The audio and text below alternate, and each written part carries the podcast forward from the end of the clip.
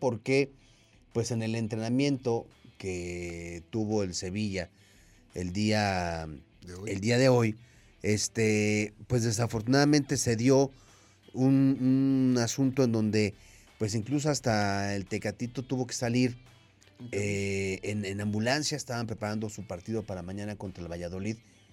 Y bueno, las declaraciones de, Julen Lopetegui, el técnico del Sevilla, no eran nada alentadoras de entrada. Él, decía, pues hay que esperar, pero no pinta nada bien. Al final, bueno, pues ya deben de estar seguramente este, operando al Tecatito. Y lo que preocupa es el tiempo de recuperación de su lesión, ¿no? Que son cuatro o cinco meses. Sí, si esto es así, fuera el Mundial de Qatar. Vamos a escuchar precisamente la voz, la voz de Julen Lopetegui, el técnico del Sevilla, en relación a este infortunado momento que vive el futbolista mexicano.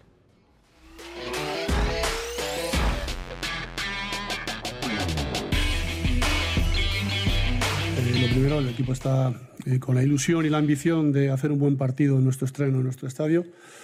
Eh, como decimos siempre, ante un rival que lógicamente va, va a tratar de que no sea así, un rival eh, complicado como todos los de primera división y, que seguro nos va a generar problemas. Eh, a partir de ahí, si me preguntas también por lesionados, etc., bueno, eh, vamos a, ir convocados todos los que están disponibles con la ausencia del Tecatito Corona que se ha lesionado hoy en, el entrenamiento. Más detalles, decirte más cosas te mentiría. Hay que esperar la valoración médica, las pruebas. lógicamente no tiene buena pinta porque, porque, como tú dices, ha salido de esa manera y bueno, pues lances de- del fútbol que desgraciadamente se han cebado en este caso con, con Jesús y, y, bueno, esperar que las pruebas que le hagan sea lo menor posible, y- pero sí es cierto que, que no tenía buena pinta, eh, es la realidad. Y claro que no tuvo buena pinta, fue rotura de peroné y ligamentos en el tobillo. Así está la cosa. Bueno, pues así está el asunto Oye, en donde... Mande, no somos el programa de Broso, ¿por qué tú? Para la gente que nos está viendo, pero una bella edecán va a pasar a dejarnos nuestra rebanada. Ve, el aplauso. Qué dichos. Gracias, pasa, Lina. Lina, pasa, Pásale, Lina pásale. Salinas, a ver, Lina, pásale. pasa. Gracias, Deleítanos. Muchas gracias, Lina Salinas, ¿eh? Se acordó de Qué nosotros, gusto. Lina, que estamos... Muchas gracias. Gracias. Bueno, a ver, te casito. Mira, aquí Sí, está alcanzamos. la- aquí está la prueba fehaciente. Ahí está. Gracias. Este. Caramba, qué pena, qué pena, porque por supuesto que Jesús Manuel estaba incluido en la lista de los Sí. seguros para, para ir a, a Qatar, seguros. Dentro de la delantera mexicana, bueno, pues era el tridente que habíamos manejado, Jesús Manuel, Tecadito Corona, Raúl Alonso Jiménez y, y- y el Chucky Lozano. Ahora, bueno, veremos quién va a estar. Hay varias opciones que se manejan ya en este momento. Eh, usted puede hacer sus sumas, sus restas. El caso es que se dice que Diego Laines, que ahora juega para el Sporting Braga de Portugal, va a ser el sustituto natural en esa posición. ¿Qué vamos a llamarle? ¿De extremo derecho? De, pues no sé de qué, pero ahí Sí, por el lado sí. derecho. Otro de ellos podría ser eh, Uriel Antuna, con la máquina celeste de Cruz Azul, últimamente en ciertos titubeos en su nivel de fútbol. Alexis Vega, que no lo veo mucho jugando por ese sector, pero, Sí, no, pero bueno, tampoco. este, podría ser el sustituto, recorriendo a Chucky para el otro lado, no sé. Y otro que me llamó la atención de los que estaba yo leyendo que podrían ser los sustitutos es un hombre que ayer jugó muy bien. Ayer en el partido de está, América sí. contra Pachuca jugó muy bien, adem- además a- Está en un anotó. gran momento. gran momento Alejandro Sendejas, que salió de Lecaxa, llega al América y está jugando de una manera muy desparpajada, muy dúctil y además de mucha utilidad para su equipo, Alejandro Sendejas. En fin, son los que podrían estar ahí. El Chucky Lozano también está ahí, aparece. Sí, en- lo que pasa es que el Chucky, bueno, el Chucky está. lista. Sí, está sí, sí. Y, y va a jugar. Él es uno de los que va a jugar y va a estar ahí. Ahora, la ventaja que tiene Alejandro Sendejas es que él ya ha sido convocado en ese plantel B, ¿no? Cuando no vienen los llamados europeos, el Tata ya lo ha llamado en esas selecciones donde va ahí puro jugador de la Liga MX. Decir, ya. Aquí lo, lo que inquieta es que luego el Tata no voltea, no, no, sí, bueno. no, y, y pensaríamos que, no el caso de Alejandro Sendejas, que está pasando por un buen, un buen momento, mejor que Diego Laines, que apenas va a agarrar este ritmo, pero el Tata luego como que no. no, no. No le interesa lo Le que está pasa- pasando en la liga. de noche. Sí. Le pasa de noche ese tipo de cosas. Y eso es lo que la gente de la Federación Mexicana de Fútbol. Bueno, pues para eso está la chamba de, de Jaime Reales, compañero. ¿No? ¿No es esa es la Se chamba? supone. Se supone que es para criticar, aconsejar, escuchar, orientar a, a- a Martino.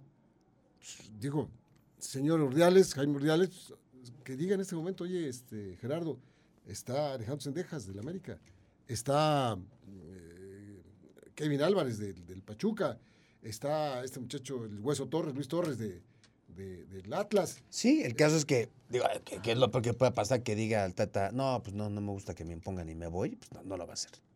¡Ja! Nada más eso nos faltaba. No lo va a hacer. Yo no sé cómo. ¿Estás de sí, vamos, acuerdo? sí, vamos, sí, estoy totalmente de acuerdo. Y ya que hablas de Ordiales, él ya habló con el Tecatito y dice que eh, van a esperar ya el parte médico postoperatorio Sí, claro. para saber si sí alcanza a llegar a Qatar, o sea que van a aguantar lo más que se pueda y que si está dentro de las posibilidades y al alcance médico y del Tecatito, sí llega a Qatar. Y bueno, pues si no, pues van, que van a Te esperar digo lo una cosa, siendo muy claro, yo creo que no. No, no, no. Me No, parece hasta injusto para el Sí, Tecatito, ¿eh? Para todos. Sí, sí, Porque no, tiene no, que estar apurando una situación que le puede. Claro. Este tipo de cosas, estas fracturas son difíciles. Son Sí. intervenciones y hay que tomar la responsabilidad de hacer una recuperación tal y como lo aconseja los, los médicos, Sí. una completita. No tienes por qué acelerar algo por jugar un un mundial y estás arriesgando ya tu carrera. Entonces, bueno. Totalmente de acuerdo. Nombres de personas, de jugadores mexicanos que se han accidentado así, previo a un mundial, pero son muy conocidos. Vamos de, de- de- atrás para adelante. Empezó una lista que, que yo creo que es más amplia, pero le digo algunos nombres. Alberto Onofre, el famosísimo Alberto Nombre- eh, Onofre, mediocampista de las Chivas Rayadas del Guadalajara, se perdió el Mundial de México 70 por eh, fractura de tibia y peroné. Jugadorazazazazo de la media cancha de las Chivas. Jugadorazo. Y no fue. Miguel Sabá, no fue al Mundial de Sudáfrica 2010 por una fractura parecida. Chivas, León y Cruz Azul sus equipos. El negro Medina, ¿se acuerda usted de aquel jugador del Atlas que jugó después en el América, en el Monterrey? Tampoco fue a un Mundial. Luis El Chapo Montes, que no fue a Brasil 2014. Néstor Araujo, ¿te acuerdas que se fracturó y no fue a, a Rusia 2018? También, Y también. que ahora está en la, en la, en la lista. Junto con Víctor Guzmán también, ¿no? el En Chapo el 2000. Guzmán. en Emilio Lara, 2018. del América, y Luis Reyes, el famoso hueso, serán los que posiblemente sean llamados para el partido contra Paraguay. Nada, nada me daría más gusto de ver en la lateral izquierdo, izquierdo a alguien que juega bien al fútbol, que sabe lo que está haciendo por ese lado. Y lo digo con Sí. toda claridad. No me gusta cómo juega Jesús Gallardo, que juega para el Monterrey, con todo respeto. No tiene el nivel para estar en una Copa del Mundo, según mi punto de vista. A lo mejor me estoy equivocando, pero lo quiero expresar. Hay varios. Hay varios en la selección que no tienen el nivel. Hay muchos que, que están muy Sí. cuestionados. Oye, falta, ¿sabes a quién sumaríamos? A Claudio Suárez. Ándale, de fractura, sí, claro. Claudio Suárez y, y el 2000, af- eh, para el Corea-Japón 2002. 2002. Sí. Sí. Y el abuelo Cruz para el 94. Todos de los muchos, yo recuerdo otro, pero eso ya sirve muy atrás, la gente no lo conoce, ni lo recuerda, ni sabe quién es, pero es Guillermo Ortiz, el chatito, un jugador zurdo del Necaxa, hijo de otro gran futbolista del Necaxa, Marcial Ortiz, se fracturó antes de irse al Mundial de Inglaterra en 1966. Vamos a la pausa, no nos tardamos nadita y volvemos porque queremos platicarle acerca de cómo quedó la situación esta de, de- de, mm, el Mundial de Fútbol Sub-20, pero también ya se jugaron casi todos los partidos de la jornada 9, hay resultados, tres de ayer, hoy se juegan dos partidos. Voy dos partidos y ayer vienen buenos resultados. Sí, señor. Volvemos.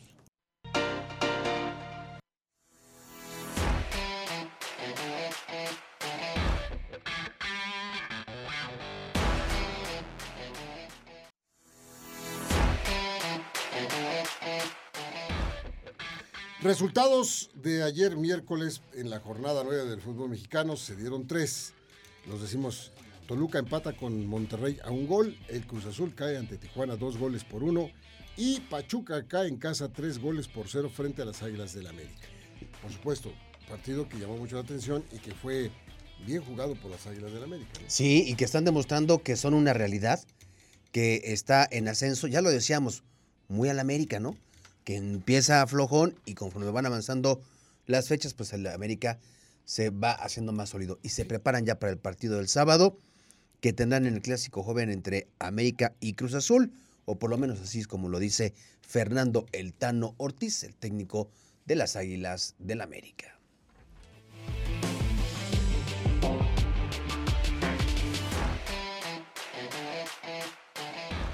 Vez que hablamos con respecto a la victoria que nosotros generamos, generan los chicos, siempre hay algo para, para ver o para tratar de, de observar que siempre es parte del rival que no juega.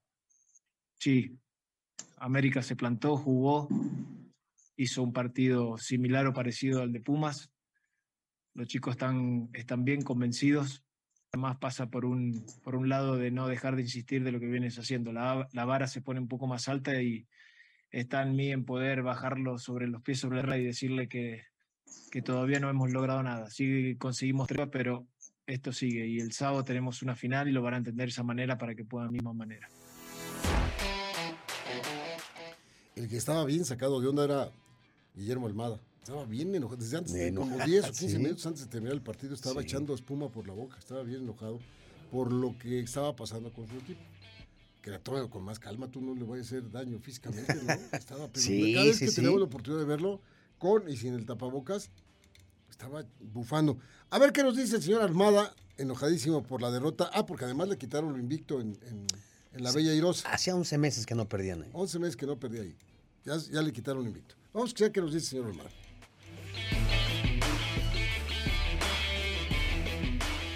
Inclusive esas imprecisiones generaron los goles de América, porque en pelotas perdidas nuestras en salida fueron, nos hicieron pagar este, caro cada error que cometimos con la pelota. Y bueno, tenemos que hacer una, repito, una autocrítica y analizar todas las cosas. Lo primero que tenemos que hacer la autocrítica somos nosotros, ver que nos pudimos haber equivocado para que tuviéramos, no, no, no al nivel que veníamos teniendo, porque, repito, empatamos algunos partidos de local que no merec- merecimos muchísimo más, erramos muchas situaciones, pero hoy no generamos ni tuvimos el juego que generalmente tuvimos o, que tenemos. Eh, bueno, insistir que tenemos que analizar varios puntos y, y, bueno, conversarlo un poco con los futbolistas también, que queden un poco su opinión y, y sacar conclusiones buenas para corregir para el próximo partido. Bueno, en, eh, el, eh, la jornada finaliza el día de hoy. Santos en contra de León a las 7.5 y San Luis en contra de Pumas a las 9 de la noche con 5 minutos, ambos necesitados de triunfo. Y mañana, mañana empieza la jornada. Y 10. mañana empieza la jornada 10. Bueno, oigan, en el Mundial de Fútbol eh, Femenil que se juega en Costa Rica se dio la gran sorpresa de mucho tiempo. Japón le gana tres goles por uno a Estados Unidos, las grandes favoritas para este, para este torneo, y las deja fuera. Japón deja fuera a Estados Unidos, mientras que Países Bajos le gana cuatro goles por uno a Ghana y con esto también gana su boleto para los cuartos de final. ¿Cómo van a quedar los eh, cuartos de final que se juegan a partir del... Se juegan sábado y domingo, dos partidos el sábado, dos partidos el domingo. Vamos a ver. Sábado, España contra México. España-México. Buen partido de fútbol. Este partido será a las 17.30 horas. Y Colombia en contra de Brasil. Duelo sudamericano de fútbol femenil a las 9 de la noche. Y el domingo también a las 5.30 Nigeria en contra de Países Bajos y a las 21 horas Japón en contra de Francia. Sin duda Japón y México dieron la sorpresa porque dejaron fuera a Estados Unidos y a Alemania respectivamente, ¿no? Así es, así es. Así es como queda entonces este mundial. Pues mira, México, después de todas las vicisitudes que se pasaron antes de que se presentara este equipo en Costa Rica, de cambio de técnica, de Sí. cambio de, de staff, de gente que le dieron las gracias en la federación, entonces, llegó a esto y mira, estar ya entre las mejores ocho del mundo agrada. Sí, sin duda. Y sin es duda. algo que es para ejemplificar, mientras se trabaje con mayor transparencia en los equipos, van a tener mejores resultados. Y esto lo está obteniendo esta niña, la técnica que, que tomó el equipo, Ana Galindo. Sí. ¿verdad? Pues, la verdad, digo, aparte, pues, lo, lo que va a salvar, pues, el año en términos de selecciones, Robert. Sí, señor. Porque todas han, han tenido unos fracasos tototes y otros fracasos ahí maquillados, Pero ¿no? fracasos, Como el de la selección mayor, Sí, que, no, que no ha convencido. Oye, este ya para terminar, bueno, comentarte mañana eh, en el Auditorio Arteaga una nueva serie para Libertadores de Querétaro. enfrentan al equipo de Mineros y de esta manera, bueno, pues eh, Libertadores está con la idea de seguir sumando unidades, está en la cuarta posición de su zona y eh, una buena y una mala. La buena es que regresa Van der Blue, que fue el MVP de la campaña anterior. La mala es que su principal anotador, este, pues se va, se va del, del equipo. Y si te parece, escuchemos lo que dice Jordan Adams, es el jugador que se va. Uh, qué lástima. Y si te parece, escuchemos a Miguel Volcan, el coach de Libertadores. Adelante, por favor.